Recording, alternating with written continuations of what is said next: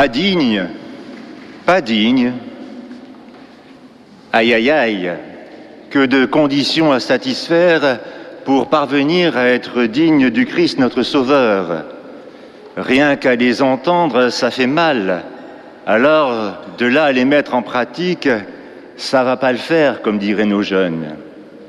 Heureusement que cette exhortation de Jésus se conclut par une promesse, une récompense liée à notre qualité d'accueil de sa présence dans les inconnus qu'il place sur notre route.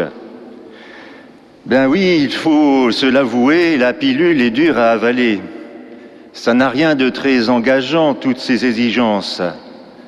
Par trois fois, le Seigneur nous dit, pas digne de moi alors que tout de même, on est baptisé, confirmé, on vient à la messe régulièrement, on se confesse plusieurs fois par an.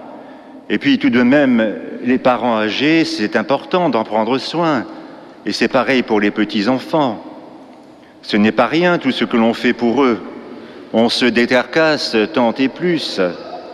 Plus encore, Dieu dit lui-même dans le Lévitique, d'aimer son prochain comme soi-même, car je suis le Seigneur.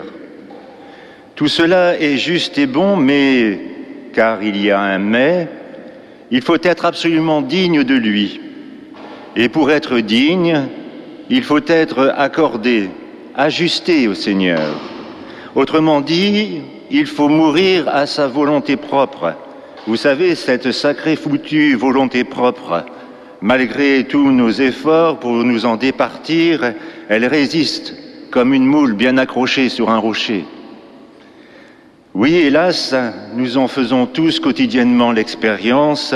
Elle résiste, notre volonté propre. Elle ne veut pas lâcher. Elle semble céder, puis elle revient dardard dès que, par inadvertance, nous lui tournons un peu le dos. Ah oui, c'est pire que du chewing-gum dans les cheveux. Le seul moyen, c'est de raser le tout et nous n'y sommes pas forcément prêts. Mais prêts à quoi? Eh bien, pardi à remettre notre volonté propre au Seigneur sans rien dissimuler dans nos manches. Et nous en sommes tous réduits à ce même écueil depuis le péché d'Adam. Oui, il faut mourir à soi-même et ce n'est pas une affaire aussi facile, pas une mince affaire loin de là. Rassurez-vous car Jésus nous fournit la solution clé en main. Prenez mon joug sur vous et apprenez de moi que je suis doux et humble de cœur et vous, et vous trouverez le repos de vos âmes, car mon joug est facile et mon fardeau léger. Trop facile comme euh, esquive, me répliquerez-vous. Comment donc? Vous croyez vraiment que Jésus est capable de nous mener en bateau? Jamais de la vie. La preuve, il est même capable de dormir quand la tempête fait rage.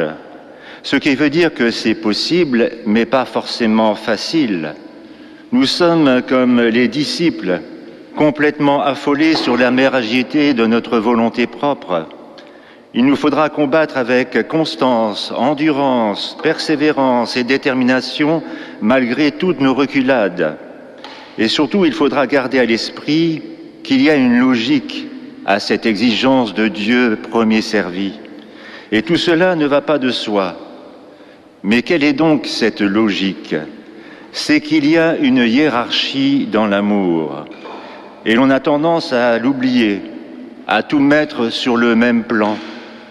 Pourtant, elle a été dictée par Dieu dès le commencement au livre du Deutéronome, selon ce premier principe, ce soubassement pour régler notre agir, afin qu'il devienne droit et ajusté.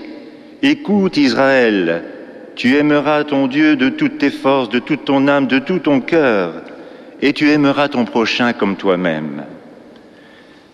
En effet, tout amour est subordonné à celui que nous devons à l'égard de Dieu tant celui pour nos enfants que pour nos parents. Et pas question de faire corban, c'est-à-dire de faire l'offrande de tous ses biens au Seigneur, pour se faire bien voir de lui. Mon œil, c'est plutôt parce qu'on est en bisbille avec ses parents que l'on songe parfois à de telles extrémités. Non, ça, ça ne marche pas. Il y a un commandement au livre de l'Exode qui le rappelle. honore ton père et ta mère afin d'avoir longue vie sur la terre que le Seigneur te donne. D'ailleurs, voilà ce que dit Saint Augustin. Par l'amour que tu ressens pour tes parents, mesure celui que tu dois à l'Église et à Dieu.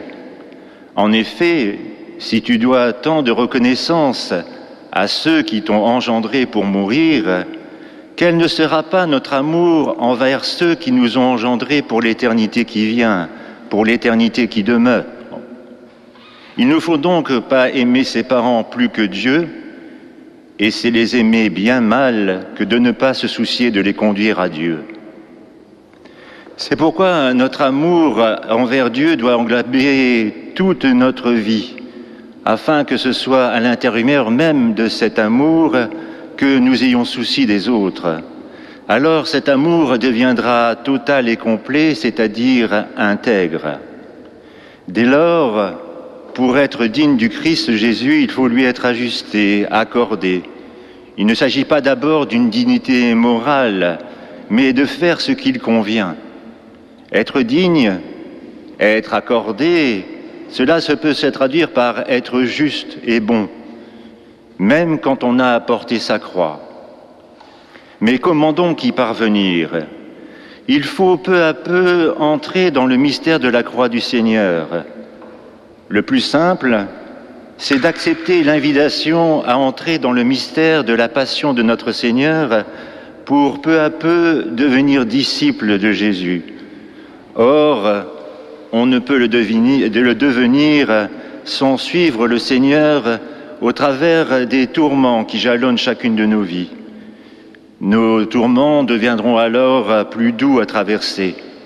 Mais c'est là que gît toute la difficulté.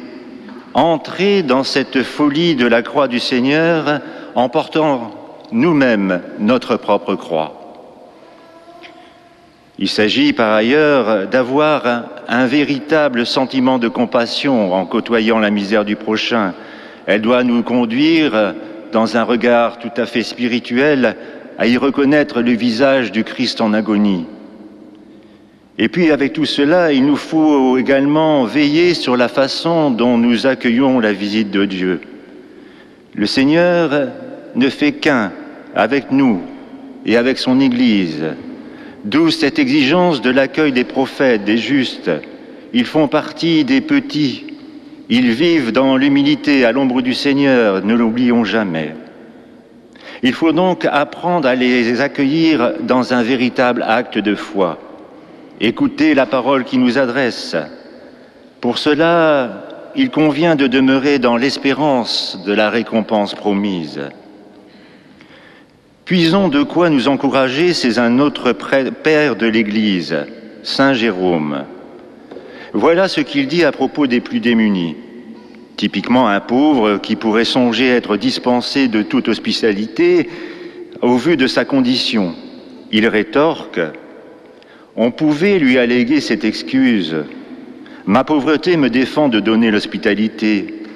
Le Seigneur l'a détruite en nous proposant la chose qui soit la moins coûteuse au monde, c'est-à-dire de donner un verre d'eau froide. Et celui qui donnera à l'un de ses petits un verre d'eau froide, il dit un verre d'eau froide et non d'eau chaude, de peur que s'il s'agissait d'eau chaude, on ne prétextât encore sa pauvreté et l'impossibilité de se procurer du bois pour la faire chauffer. Bref, N'oublions pas de porter notre attention sur la récompense qui nous attend pour ces simples gestes. En effet, une fois le rideau de la mort traversé, nous goûterons à la tendresse maternelle qui portait déjà dès ici-bas sur son sein toutes nos difficultés et qui désormais nous offrira une vie bienheureuse en plénitude et pour l'éternité, pour peu toutefois que nous devenions dignes de lui dans la monotonie du quotidien. Amen.